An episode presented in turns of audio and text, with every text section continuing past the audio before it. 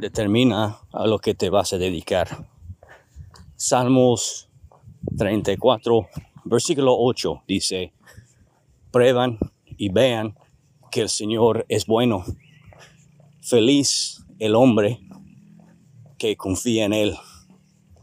Dios siempre es bueno y los sabores de lo que ofrece Dios son sabores placenteros. Él nos está llamando a una mesa de banquete, de buffet, donde podemos probar y ver el sabor de Dios que es bueno.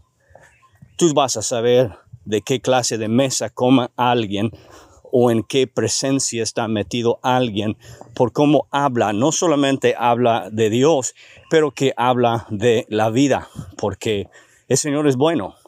Y cuando alguien ha probado lo bueno del Señor, va a vivir una vida buenísima.